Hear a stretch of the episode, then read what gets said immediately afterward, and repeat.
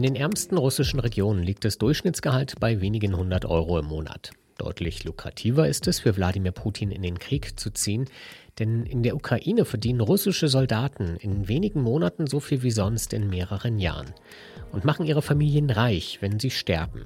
Eine Ökonomie des Todes, in der die Gehälter für Soldaten jetzt nochmal steigen.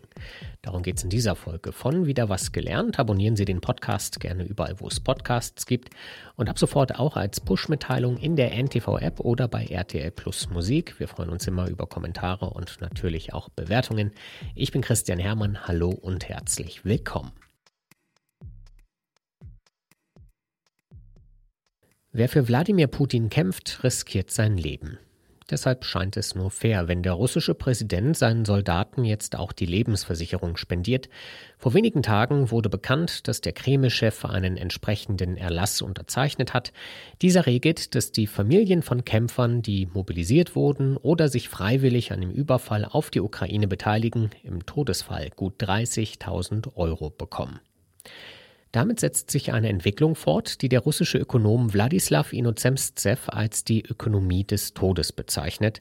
In Russland ist Sterben inzwischen in vielen Fällen lukrativer als Leben.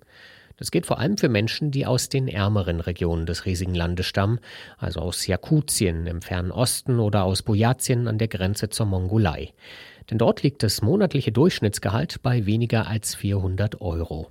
In diesen Regionen wird oft darüber nachgedacht, aus finanziellen Gründen in den Krieg zu ziehen. Look, we have not too much money, so we should, I should do something.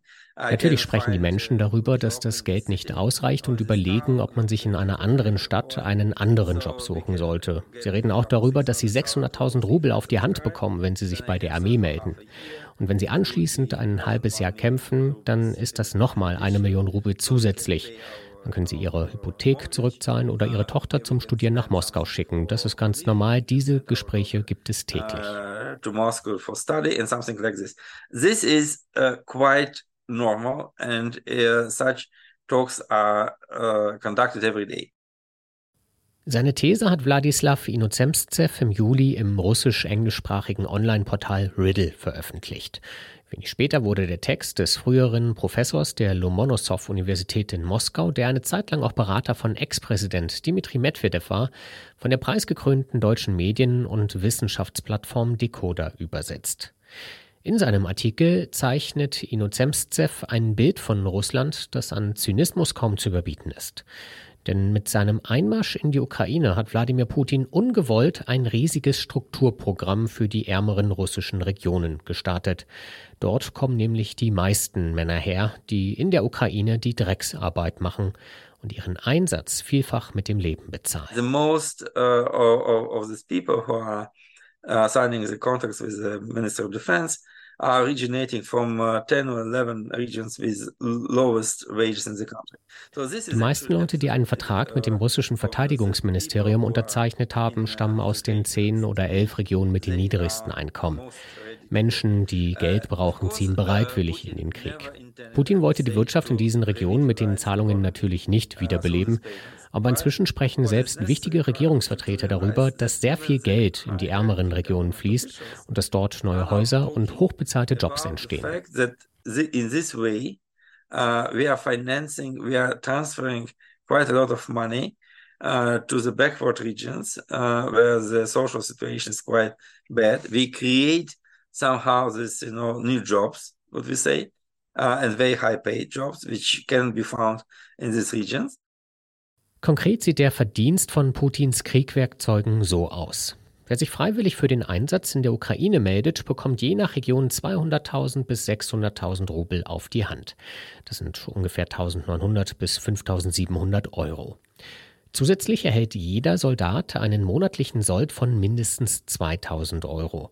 Das ist dreimal mehr als das russische Durchschnittsgehalt, fast fünfmal so viel wie die Menschen in den ärmsten russischen Regionen im Monat verdienen und auch fast fünfmal so viel wie russische Vertragssoldaten noch 2019, also vor dem Angriff auf die Ukraine, verdient haben.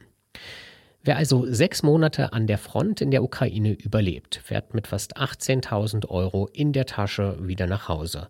Für dieselbe Summe müssen die Menschen in Jakutien und Bojatien normalerweise vier Jahre lang arbeiten. Finanziell noch einmal deutlich lukrativer wird der Einsatz in der Ukraine, wenn ein Soldat stirbt, für seine Familie jedenfalls.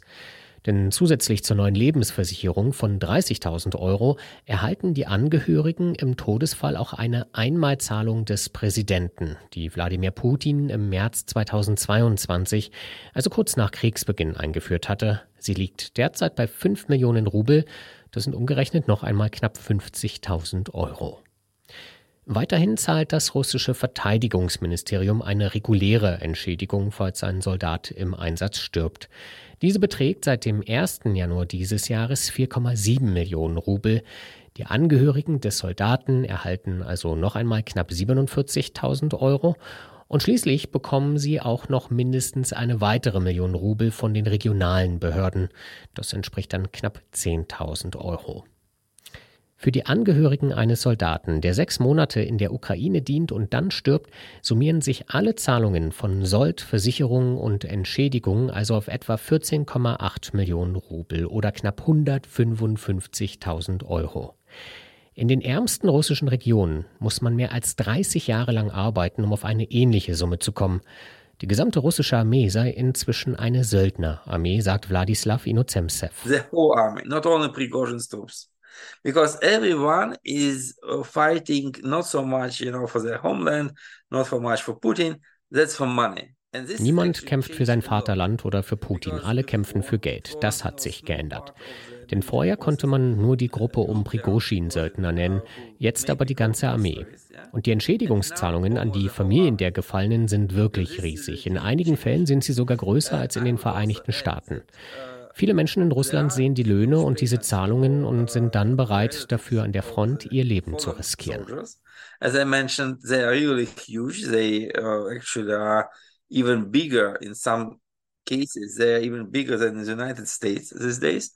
But my point was that the people in Russia these days they are looking on the wages, uh, on the payments uh, which are promised uh, for the soldiers, and they found they are quite enough for risking their lives in the front. Aber warum eigentlich überschüttet Wladimir Putin seine Kämpfer mit so viel Geld? Ganz einfach, weil sich anscheinend deutlich weniger Russen an seiner Invasion beteiligen möchten als gedacht. Denn als das Verteidigungsministerium im vergangenen September die Teilmobilisierung von 300.000 Reservisten ausrief, sind zwei Dinge passiert, mit denen Moskau nicht gerechnet habe, sagt Wladislav Inozemsev. Erstens haben etwa 700.000 bis eine Million russische Männer das Land verlassen. Diese Flüchtlingswelle habe die Regierung überrascht. Eine zweite müsse unbedingt verhindert werden, denn das würde der russischen Wirtschaft enorm schaden, sagt der Ökonom. Und zweitens versuchen Putin und seine Komplizen, den Krieg noch immer von der eher wohlhabenden Bevölkerung in Moskau oder St. Petersburg fernzuhalten. Deshalb werden neue Soldaten weiterhin vor allem in abgelegenen Regionen rekrutiert, wo man die vielen Toten eher nicht so mitbekommt. Viele Menschen in Jakutien, Bujatien oder Dagestan hätten sich aber gewehrt, sagt Inozemstsev. Das ist ein Krieg zwischen Russland und der Ukraine, das sind zwei slawische Völker. Warum bitte wollt ihr uns in den Krieg schicken? Also lockt Moskau die Menschen mit nicht nur für ihre Verhältnisse sehr viel Geld. Und bald wird es sogar noch mehr, denn zuletzt ist die Mobilisierungsbereitschaft bei den ärmeren Russen wieder gesunken. Seit März, April melden sich weniger Männer für den Einsatz an der Front. Denn genau zu diesem Zeitpunkt sind die ersten Soldaten, die seit September mobilisiert wurden, tot oder verwundet wieder aus der Ukraine zurückgekommen. Und die Menschen auch in den ärmeren Regionen haben gemerkt, wie gefährlich es ist für Putin zu kämpfen. Deshalb wird der Kriegsdienst jetzt noch einmal lukrativer. Zusätzlich zur neuen Lebensversicherung beteiligen sich einem Bericht zufolge ab sofort auch große russische Unternehmen wie Gazprom, Nornickel oder auch die russische Eisenbahn am Feldzug. Sie haben begonnen, ihre eigenen Mitarbeiter zu rekrutieren und bieten ihnen an, mindestens doppelt so viel zu bezahlen wie das russische Verteidigungsministerium, wenn sie an die Front gehen. Wie lange kann Putin dieses Söldnertum, diese Ökonomie des Todes noch aufrechterhalten? Noch eine ganze Weile, sagt Wladislav Inozemstsev. Denn bei einer Bevölkerung von 145 Millionen Menschen fallen 300.000 Tote kaum ins Gewicht. Der Kreml könne bequem und unkompliziert weitere 600.000 Menschen aus den ärmeren Regionen mobilisieren, bis der Verlust sichtbar wird. Es sei alles eine Frage des Preises. Das war wieder was gelernt. Ich bin Christian Hermann. Tschüss und bis zum nächsten Mal.